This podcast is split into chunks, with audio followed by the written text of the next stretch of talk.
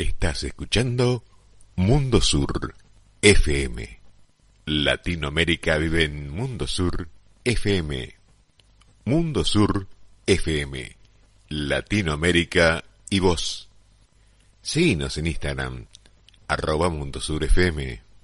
Si lo tenés que decir, ¿Quién es decilo tu con música. ¿De quién sos oveja? ¿De la ciencia? ¿De una fe? ¿De una ideología política? ¿Quién te conduce? ¿Un ídolo musical?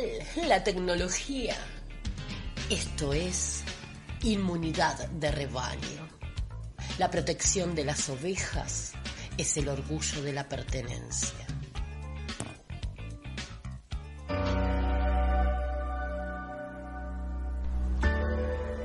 Buenas tardes, estamos en otra edición de Inmunidad del Rebaño, les habla Emiliano Delio y vamos a empezar repasando los temas de, del día, los temas que están en agenda, que vienen rebotando y bueno, principalmente la principal noticia que sigue teniendo repercusiones fue la de los actos que se realizaron para conmemorar el 17 de octubre, la fecha histórica de, la, de ya de la Argentina, no solo del peronismo, que fue en 1945, cuando desde los distintos barrios de la ciudad, de los distintos talleres, incluso desde los, las fábricas de la zona sur de la ciudad de Buenos Aires, así como del Gran Buenos Aires, que cruzaron el riachuelo, para pedir por la libertad del entonces secretario de Trabajo y Previsión, Juan Domingo Perón, que había dado una serie de beneficios y de derechos a través de leyes y, y realidades efectivas para los trabajadores que bueno había sido detenido por presión de algunos sectores conservadores y pedían por su liberación. En ese sentido se realizaron tres actos en este 2022 en tres lugares, tanto de la ciudad de Buenos Aires como del Gran Buenos Aires. En realidad en todo se coincidió en tratar de resaltar la figura de la lo que se decía en el siglo XX, la conciencia de clase, en el siglo XIX, que era defender los intereses de los trabajadores por sobre los intereses de las empresas o de distintos estados. En ese sentido, hubo coincidencia en los tres actos convocados por las distintas facciones del peronismo en eh, pedir por una recomposición salarial, así como alertar por un posible triunfo de la derecha en las elecciones presidenciales de 2023. Y bueno, de hecho se explicitó la propuesta del expresidente Mauricio Macri en un libro escrito, no se sabe bien si por él o por su ex ministro de Cultura, Pablo Abeluto, que le dio forma a sus ideas.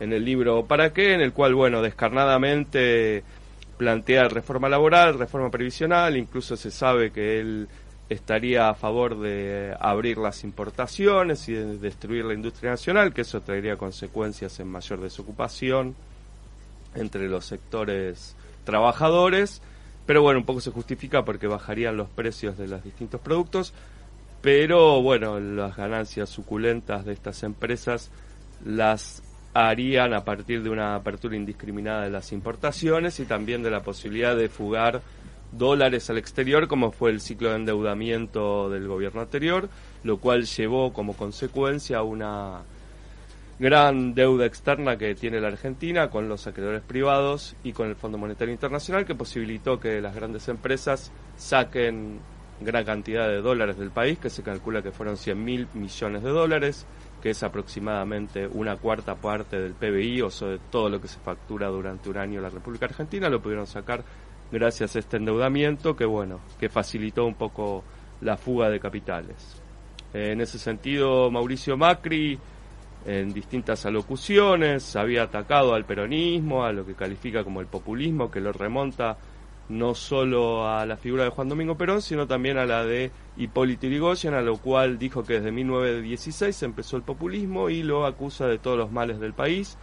Y en ese sentido, Macri dijo que Argentina fue uno de los primeros en crear el populismo con Perón y Evita. Tal vez seamos uno de los primeros en erradicarlo. Lamentablemente lo hemos exportado al mundo y está siendo muy contagioso. Bueno, un poco son las concepciones que tiene el expresidente que está pronto a volver, según su, los medios de comunicación la mayoría de los medios de comunicación que están a favor de Juntos por el Cambio y bueno, un poco achacando la culpa ¿no? de las, reivindicaciones sociales y populares como fue la jornada de ocho horas, las indemnizaciones por despido, el aumento de la participación del trabajo en, en, el reparto de las ganancias de las empresas, así como se decía de que era 50% para el trabajo y 50% para el capital. Bueno, un poco lo que dice Mauricio Macri descarnadamente es que él defendería un poco al sector del capital, ya que todo lo demás lo califica como populismo, bueno, pero él lo dice un poco más disimuladamente, aunque bueno, hay pasajes en el libro recientemente publicado para qué, en el que dice directamente que habría miles de empleados a despedir en el sector público y también en el sector privado, que eso haría que el mercado regule y hiciera de la Argentina un país moderno, pero bueno, esas políticas ya las hemos vivido en la dictadura de 1976, de 1983, también en la época de Carlos Menem, entre el 91 y el 2001, en el cual la desocupación subió al 40%, bueno, se retuvieron todos los depósitos de los ahorristas, de las clases medias incluidas, pero bueno, un poco se quiere volver a estas políticas liberales que, que ya han gobernado el país durante distintas etapas de la historia, aunque se presentan algunos como lo nuevo, como es el caso de Javier Milei. Macri no puede decir que es lo nuevo, pero dice que en este segundo tiempo se va a abrazar en estas ideas. Bueno, dejando de lado todo lo que es estas declaraciones, que un poco fue la motivación que tuvo Alberto Fernández, el presidente de la Nación, en un acto de gestión en Cañuelas, donde se recordó el, el 17 de octubre junto al ministro eh, Sergio Massa, confirmó medidas de alivio para los próximos días, entre ellas un bono de 50 mil pesos y bueno, en ese sentido recordó que Mauricio Macri quiere terminar con todos los derechos. En la Plaza de Mayo hubo uno de los tres actos encabezados por el titular del PJ bonaerense, en este caso Máximo Kirchner, el hijo de la de la vicepresidenta y la expresidenta de la Nación. Después hubo otro acto en el Partido de la Matanza, en el Estadio de la Ferrer, donde estuvo convocado por los movimientos sociales, encabezados por Emilio Pérsico del movimiento de Evita y su pareja, que es futura precandidata intendenta, Patricia eh, Patricia, y no me sé el nombre, esperen que ya les digo exactamente, Patricia Cubría, de ambos del movimiento de Evita, Daniel Menéndez de Barrios de Pie y Juan Carlos Alderete de la corriente clasista y combativa en un estadio donde abrió el acto el presidente del club, una donde la multitud desbordó la capacidad de este estadio en el Gran Buenos Aires de 100.000 personas. Después, por otro lado, el tercer acto se llevó a cabo en el barrio de Núñez, en el estadio Obras Sanitarias, convocado por la Confederación General del Trabajo, en el cual los trabajadores agrupados en las distintas corrientes sindicales, en este caso los trabajadores que están en relación de dependencia, que tienen un sueldo en blanco, concurrieron en algunos casos a seguir a sus representantes de cada sector de la, de la industria y del comercio y del servicio, ¿no? de cada sector del trabajo. En, bueno, en la Plaza de Mayo el acto fue encabezado por Máximo Kirchner y estuvo acompañado por las dos CTA y algunos sectores sindicales como el de camioneros, en este caso de Pablo Moyano, el hijo del ex eh, titular de este sindicato, Hugo. En ese sentido, el discurso de, Máximo Kirchner habló primero de una suma fija que se necesita para que todos los trabajadores salgan de este ahogo, bueno, de todos los problemas económicos que tiene el país y el mundo por la alta inflación y, y bueno, el endeudamiento del, de la República Argentina en relación a, a, que, a la cantidad de deuda que se tomó en el gobierno anterior y que bueno, que a partir del 2024 hay que empezar a pagar con dólares constantes y sonantes, ya que hasta ahora se había refinanciado la deuda a través de, bueno, de lo que se va pagando es lo que va prestando el Fondo Monetario durante estos tres años. Y en ese sentido dijo que el problema no está solucionado. En cuanto a bueno a los movimientos que hubo, en cuanto al atentado y a la violencia política, el odio discursivo que se refleja en los líderes de opinión de los medios de comunicación, como puede ser Feynman, Majul eh, Johnny Viale y otros exponentes de, de este periodismo neoconservador, bueno, habló de que estos discursos se encarnaron en distintas agrupaciones políticas, como fue el caso de Revolución Federal, que se descubrió a través de una investigación que estaba financiada por el ex ministro de Finanzas de Mauricio Macri, Toto Caputo, uno de los familiares íntimos de Mauricio Macri, de hecho él dice que, que uno de los integrantes de esa familia es su hermano del alma. Eh, bueno, se descubrió que esta agrupación eh, lo financiaba a través de un carpintero que cobraba alrededor de 6 millones de pesos, 5 millones de pesos, distintas eh, transferencias que se descubrieron a las cuentas de este que tenía una pequeña carpintería en el Gran Buenos Aires, que no se puede justificar esa suma de dinero. Bueno, la obra que hizo, la gran obra, digamos, que fue retratada por los medios, fue una guillotina de madera que instaló en la, la Plaza de Mayo, diciendo que bueno, que ese sería el final que tendrían aquellos que no piensan como como ellos, ¿no? Digamos, lo que se acusa ahora de kirchnerista, bueno, antes se hablaba de la subversión, de los zurdos, de los comunistas, de los peronistas, hubo distintas eh, denominaciones a lo largo de la historia, en, esta época se habla de los kirchneristas, bueno, en este sentido se plantea la pena de muerte, bueno, un poco metafóricamente, bueno, pero lo cierto es que este este señor financiado por el ex ministro de Finanzas Toto Caputo, bueno, llevó a cabo esa obra alusiva a una guillotina, que era el instrumento que se utilizaba para matar en Francia durante la Revolución Francesa, se utilizaba para matar a opositores. Eh, en cuanto a Mauricio Macri, también le dedicó unos párrafos eh, Máximo Kirchner, eh, ya que Macri había dicho que la sociedad argentina había fracasado, y en ese sentido dijo que es un mal educado, ya que esa misma sociedad es la que a él, o sea, al expresidente Macri, le había dado la posibilidad de ser presidente de la nación y de hecho también su familia se enriqueció en la República Argentina. Más allá de que él considera que el país es un fracaso, la, la gran fortuna que hizo su familia fue precisamente en ese periodo que considera que es un fracaso en la nación. En cuanto a las elecciones de 2023, o sea, elecciones presidenciales, eh, Kirchner también alertó sobre las tres flexibilizaciones que se avecinarían si ganaría un gobierno de la derecha, como es la reforma laboral, la reforma impositiva y también la ambiental, ya que se propiciaría la extracción de todas las riquezas mineras y también el litio que tiene la Argentina guardados en su subsuelo y también en sus montañas. Así que en ese sentido eh, también recordó bueno, lo que hablamos del endeudamiento y en ese sentido se lo condiciona las políticas actuales de la Argentina por el gran endeudamiento que tiene la Argentina con el FMI.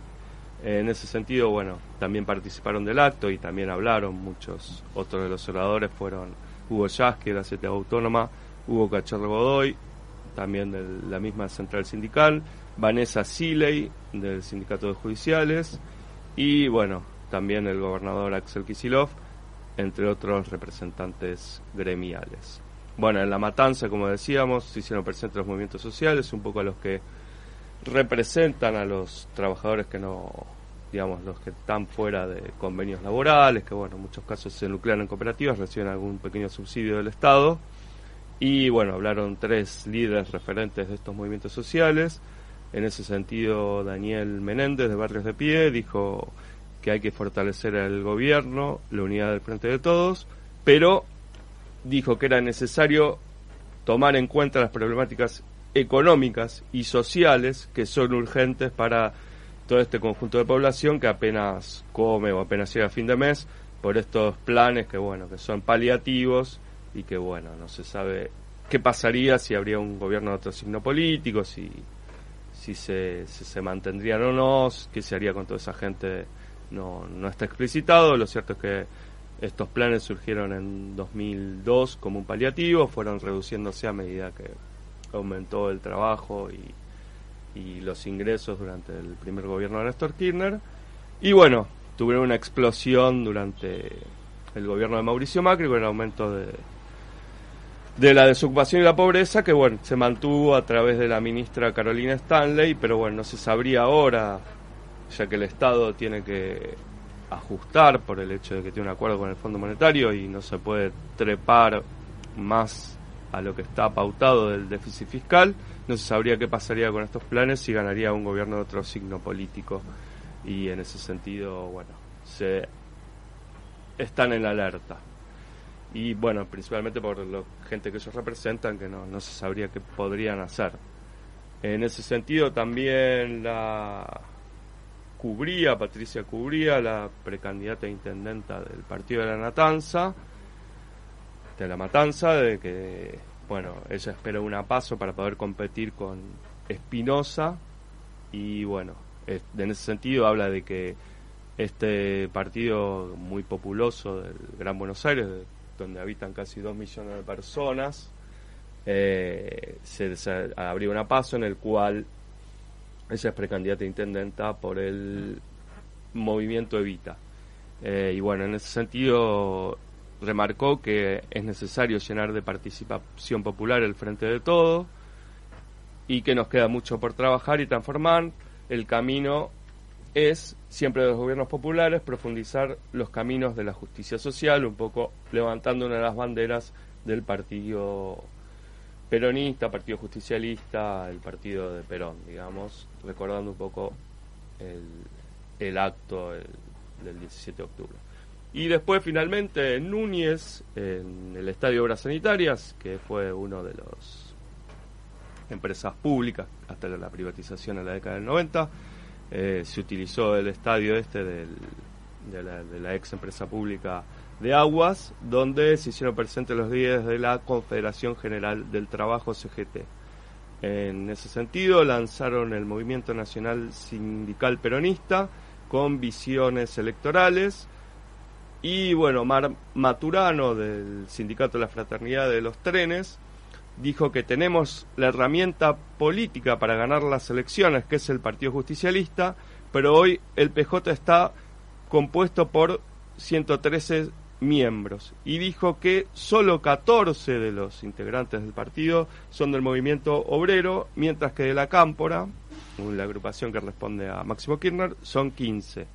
Y en ese sentido alertó si, y se preguntó si ellos son más importantes que nosotros. Después, por otro lado, Héctor Daer, el veterano dirigente de la sanidad, eh, alertó que si nos dijo que en un gobierno peronista la CGT es parte del gobierno, pero hoy la CGT no está sentada en los lugares donde se define la política. Y con respecto a una suma fija que se estaría planteando para aumentar los sueldos, dijo que las paritarias son el alma de nuestro espacio, ya que bueno, la paritaria hace a una no a una suma fija temporal, sino a la incorporación de un aumento al conjunto del sueldo que se percibe en blanco. Entonces, bueno, en ese sentido pidió una suma fija. En, este lugar participaron referentes de distintos gremios como Gerardo Martínez de la UOCRA, José Luis Lincheri de Obras Sanitarias, justamente, Maya Volkovinovsky de Judiciales, Andrés Rodríguez de UPCN y Sebastián Maturano, hijo, secretario de la Juventud de la CGT. Y también se hizo presente el dirigente controvertido Luis Barrio Nuevo de los gastronómicos.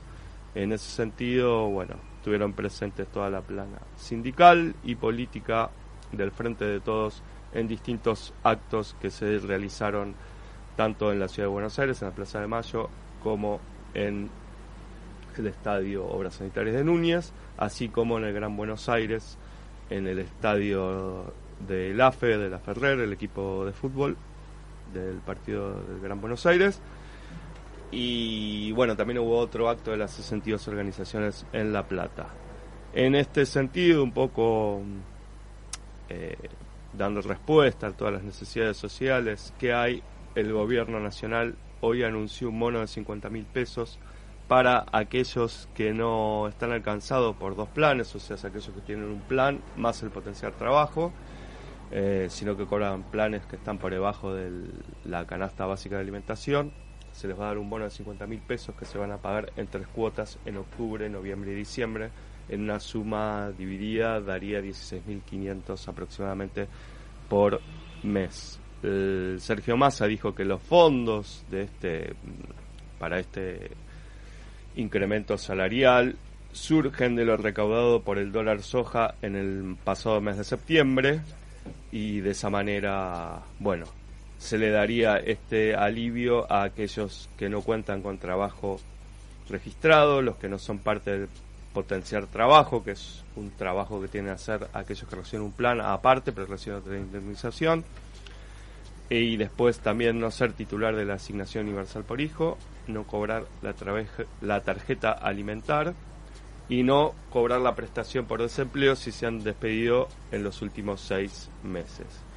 Eh, bueno, un poco es, se calcula que la población objetivo, hoy estuve reunido con Fernanda Raberta, la titular de la ANSES, se calcula que la población objetivo está alrededor de un millón y medio de personas para, bueno, para aliviarlos durante este periodo. Pero bueno, un poco para relajarnos vamos a escuchar un poco de música y continuamos ahora en Inmunidad del Rebaño.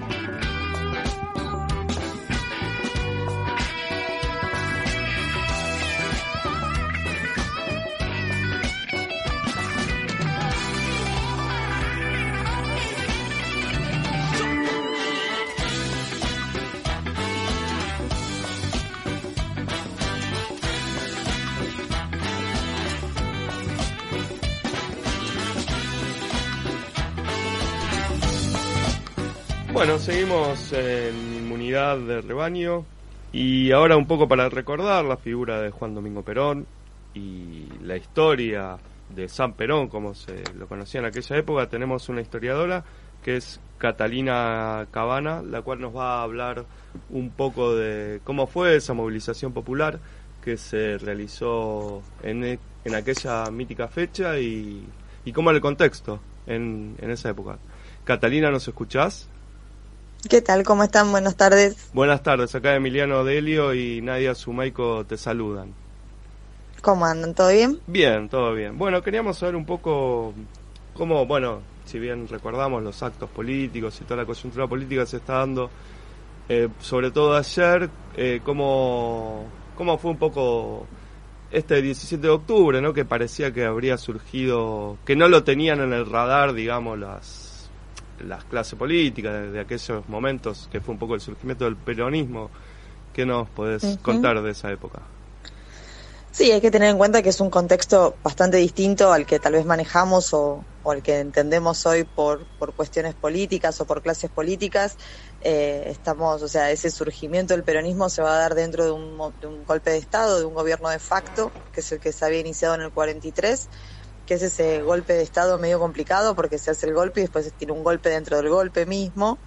Eh, y dentro, dentro de eso, de ese grupo de poder de, militares, eh, se genera la figura de Perón porque empieza a escalar en puestos muy estratégicos que también le dan como este lugar, este, como acceso y a, escuchar también qué sucede y a entender un poco más la realidad social, que van a ser justamente eh, la Secretaría de Trabajo, el Ministerio de Guerra y la vicepresidencia de ese gobierno. Entonces, es como que a través de esos puestos, eh, Perón va a escuchar cada vez más a la gente, también gente que no había sido escuchada anteriormente, ¿no? O sea, tengamos en cuenta que hasta esa época la política se, se generaba a través de los, de los grupos de élite, ¿no? O sea, de, las clases sociales más altas, ¿no?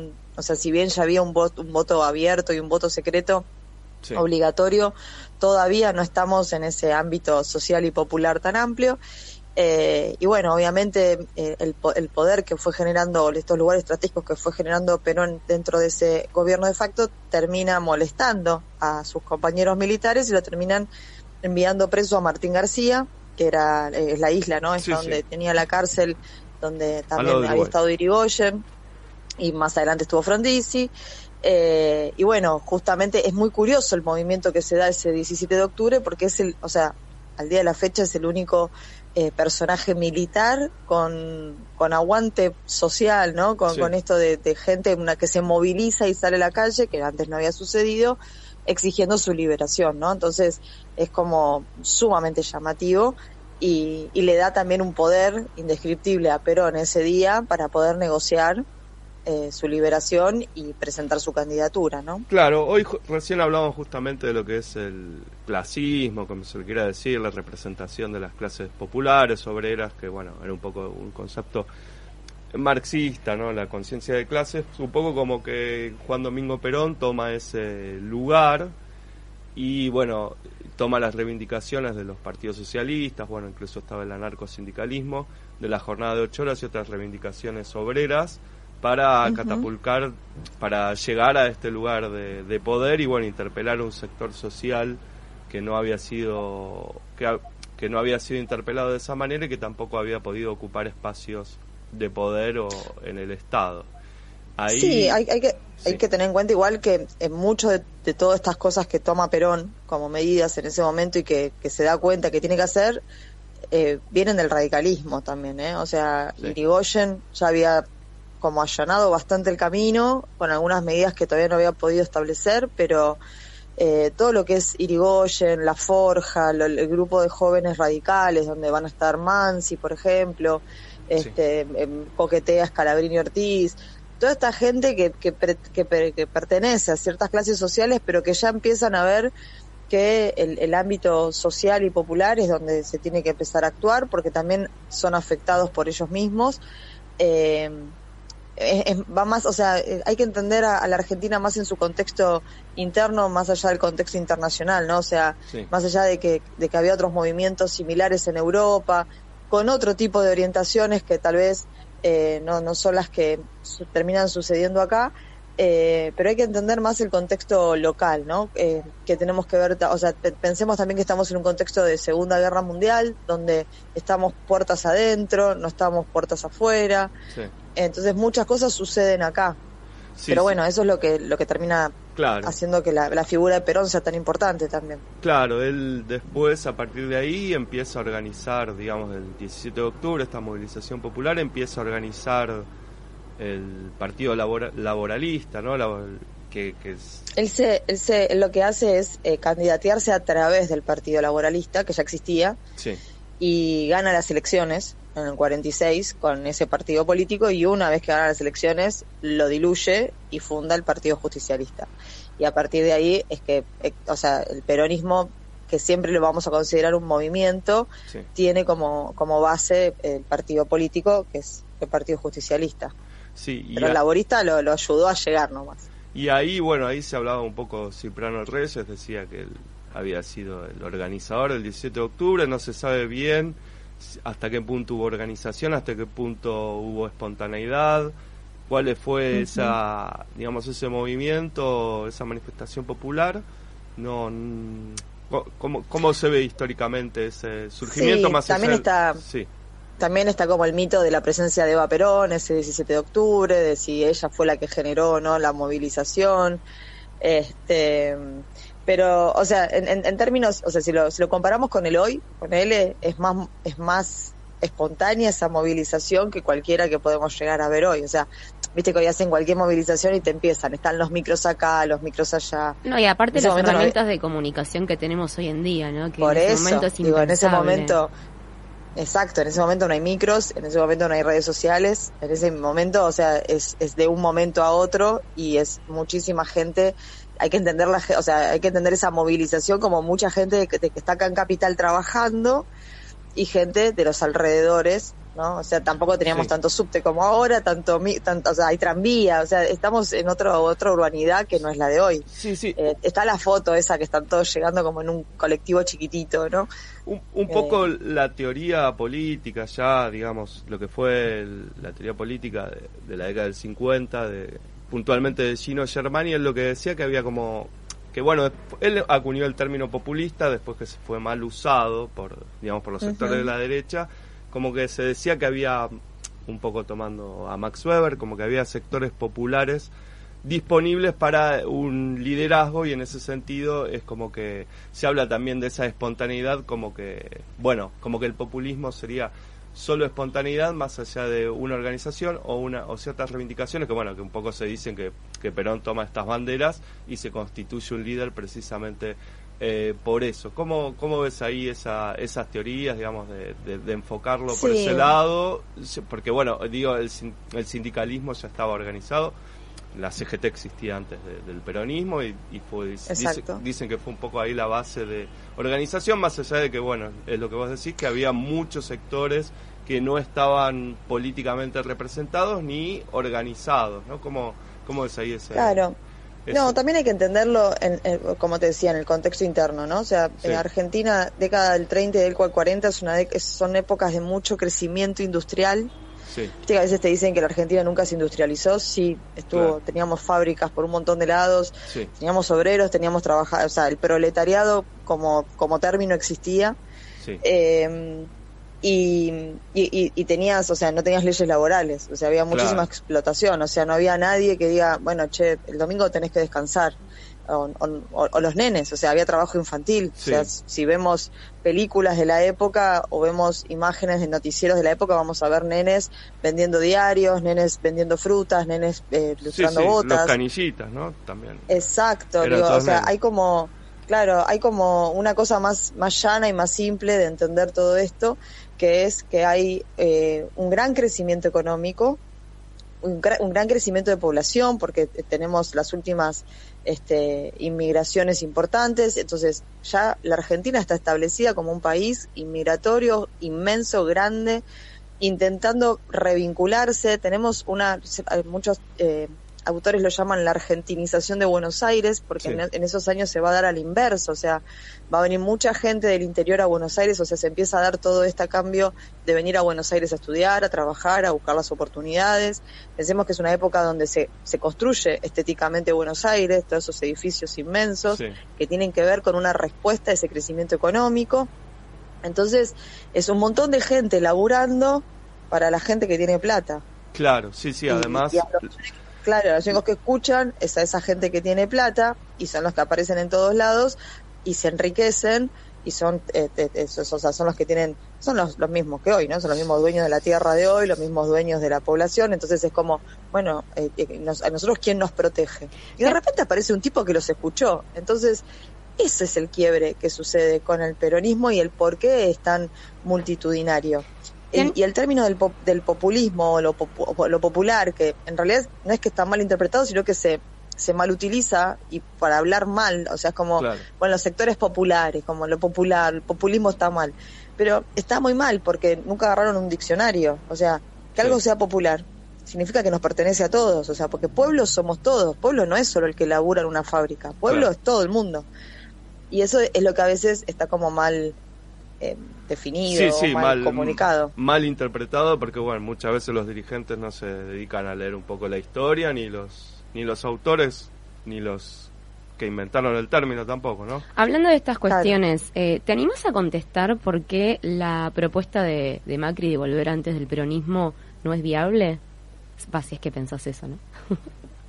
¿Cómo dijo Macri? Eh, dijo que, que, bueno, que propuso volver a un estado de anterioridad a todos los, los derechos conquistados a partir del peronismo.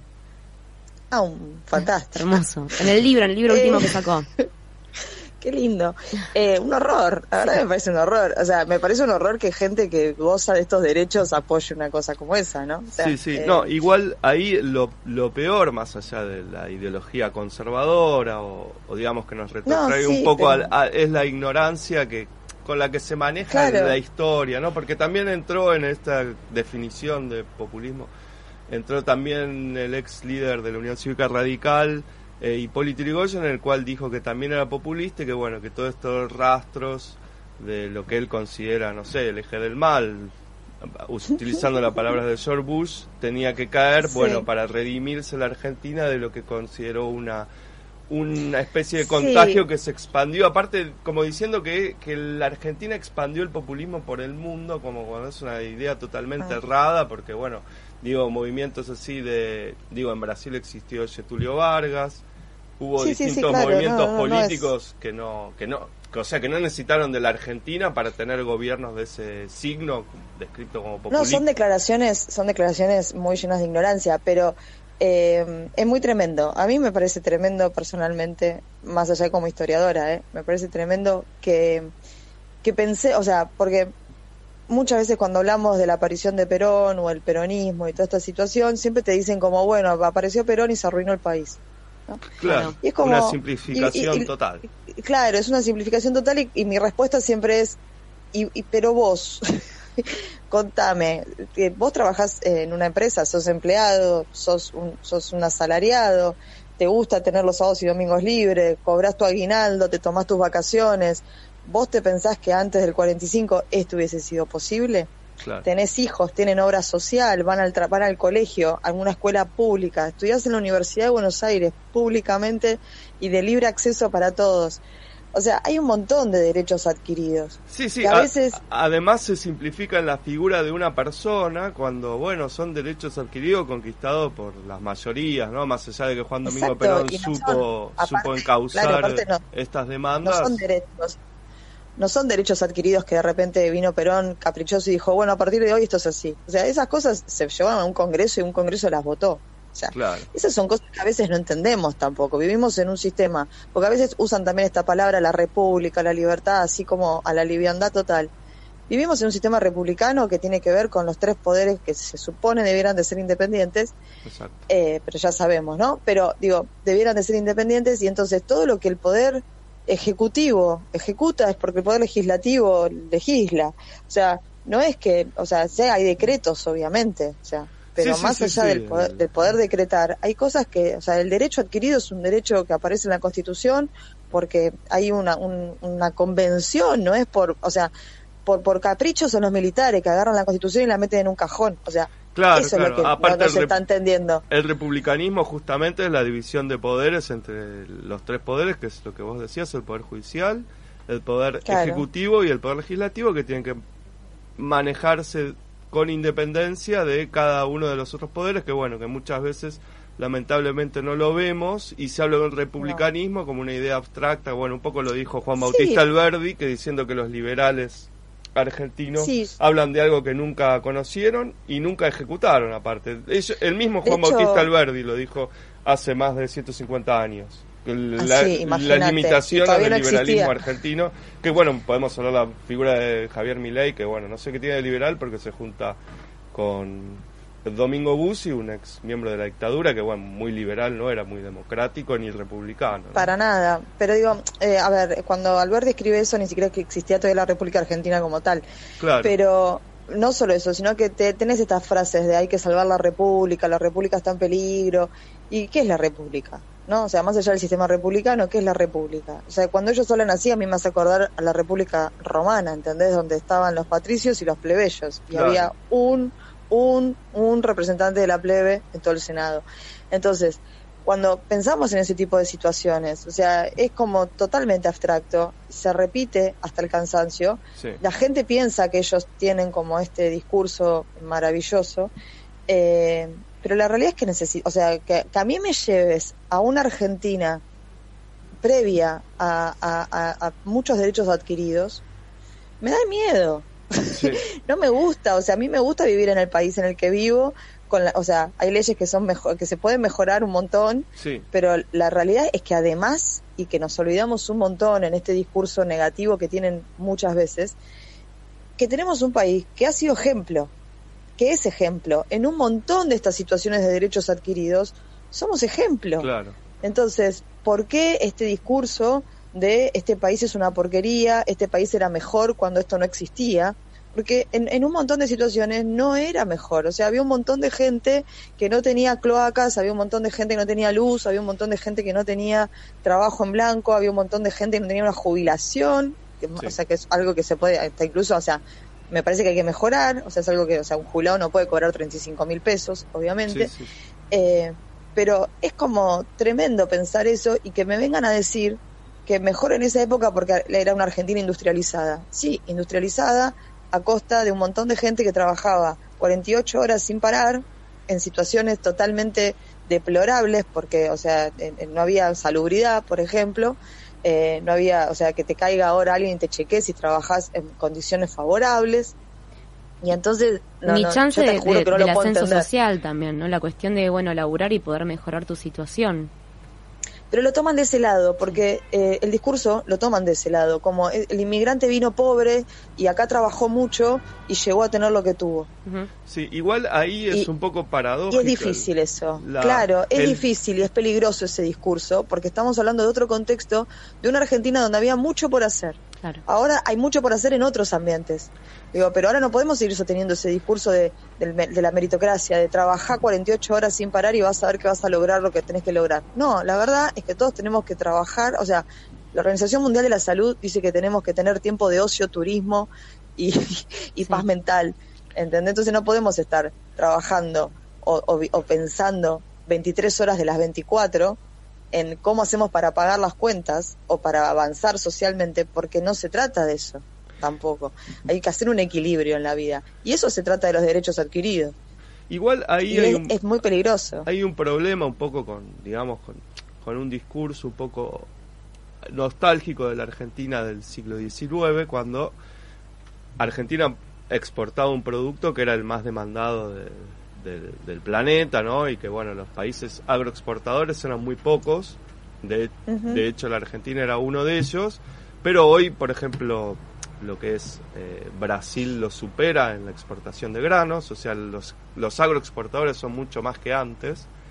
Y bueno, un poco retrotarnos ese, a esa época diciendo que bueno, que se va a volver a, a digamos, a, abrir todo el mercado, el mercado y, y, y la Argentina se convierte en el supermercado del, del mundo, eso es un poco falaz porque bueno, hoy las el capitalismo mundial cambió es otro discurso, otro discurso peligrosísimo, porque en base a eso el campo no liquida y entonces nosotros no comemos. O sea, ¿qué es más importante, que coma el mundo o que coma nosotros? No, no, y además aunque la, la, cantidad de lo que genera el campo, si bien es una suma importante principalmente de exportación, no es el, la Argentina ya no es más el, uno de los graneros del mundo porque muchos países se incorporaron a esa producción y por más de que se quiera vivir como hace 150 años de las agroexportaciones no alcanza para el, para la población que tiene la Argentina que son alrededor de 45 millones y no no alcanzaría y no, no alcanzaría puntualmente para eso como en otra época si hubiera sido distribuido mejor hubiera alcanzado cosa que hoy es imposible por más de que pero es que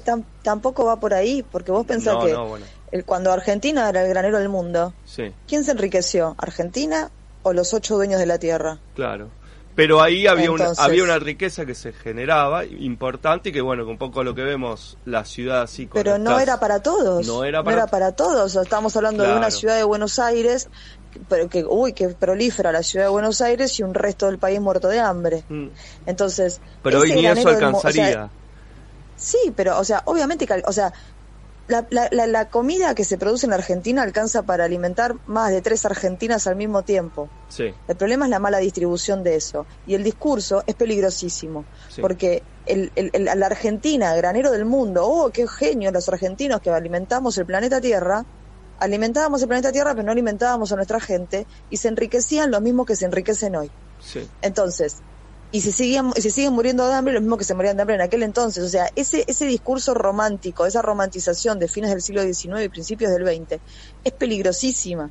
Porque es, es una época donde se abusa muchísimo de la... O sea, es lo mismo que pasa hoy en, en, en, misiones con los pibes ahí, o sea, la, la, la, la industria yerbatera con los nenes eh, cosechando yerba, o el chaco, o sea, nosotros nunca podemos mirar para lo que pasa ahí, o sea, en el, o sea, la cantidad de gente que vive en casas de adobe a la vera de la ruta de San Juan, Catamarca, en el resto del país, o sea, eh, y ese discurso que, que, que, de repente se tiene, eh, no sé, o sea, que Wikipedia mi ley utiliza porque te, te, nombra todos los autores, te nombra todo lo que dice, pero no te tira una idea. Y, y, es re peligroso, porque encima lo escucha un montón de gente. Y le dan lugar en un montón de espacios para decir esas cosas. Y, y, y, y, la gente que lo escucha es esa gente que se olvida que necesita esos derechos. Sí, sí, sí. Entonces, el, el, el voto a mi ley creció inclusive en clases que uno supondría que no tendría que, o sea, que son no serían beneficiarias de las políticas que llevaría a cabo mi ley, un poco hablando, bueno, el 17 de octubre, lo que sería la división entre capital y trabajo que decía Juan Domingo Perón, él claramente estaría del lado del capital, ¿no? Javier Milei y, y es sus políticas que aplicaría. Alguien que te alguien que te viene a decir que podés vender tu hígado en un país donde se peleó un montón por tener un banco de donación de órganos para que todos podamos sobrevivir. Sí. Es como, dale. sí, sí, es el eh, primero que es una ignorancia total de las de, la historia, las leyes, las leyes de salud pública que hay y además, bueno, eh, desde el punto de vista ideológico sería que todo es comprable y vendible, el cuerpo. Sí, la mercantilización del cuerpo, ¿no? De todo, del cuerpo, del, del trabajo, de la vida, todo sería mercantilizable.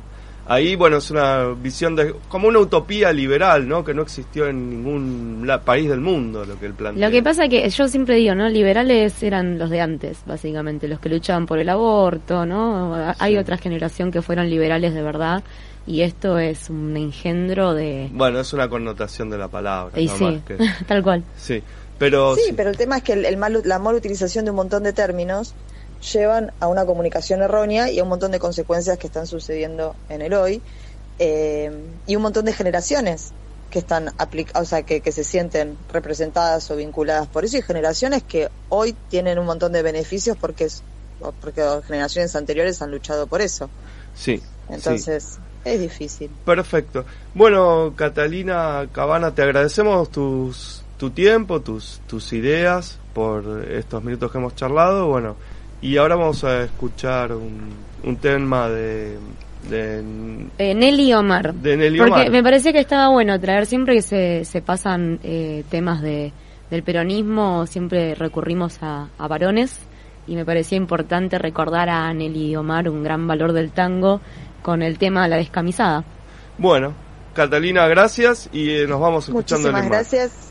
Que tengan linda tarde, nos vemos pronto. Gracias, Gracias igualmente. Chao, chao.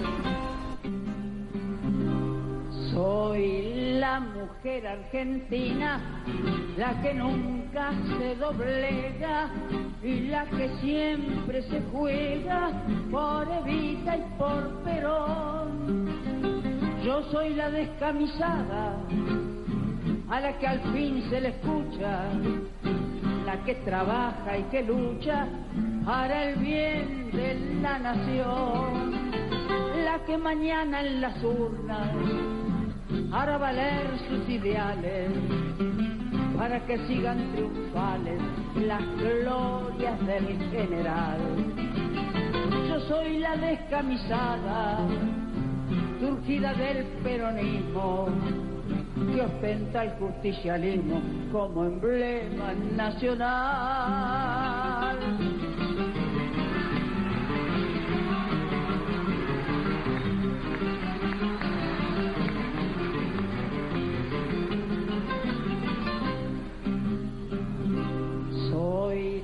mujer argentina del 17 de octubre, la que con gloria se cubre, porque es grande mi nación.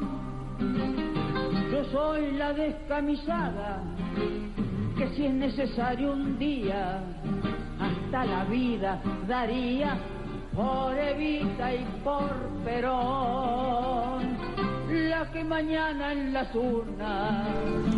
Bueno, estamos escuchando a Lenny Omar. Eh, hay que recuperarla a Nelly Omar, la verdad. Sí, sí, sí, sí, sí. Hay, hay, muchos cantantes populares.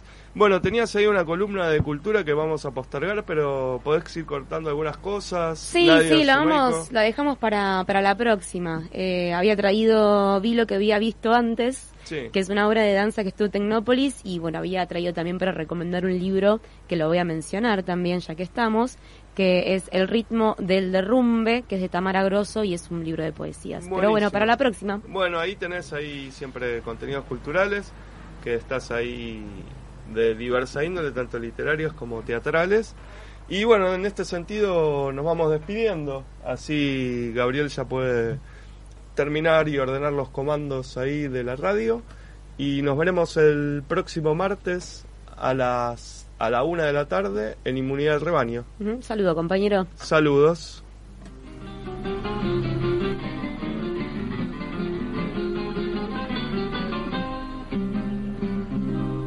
Soy la mujer argentina, la que nunca se doblega y la que siempre se juega por Evita y por Perón.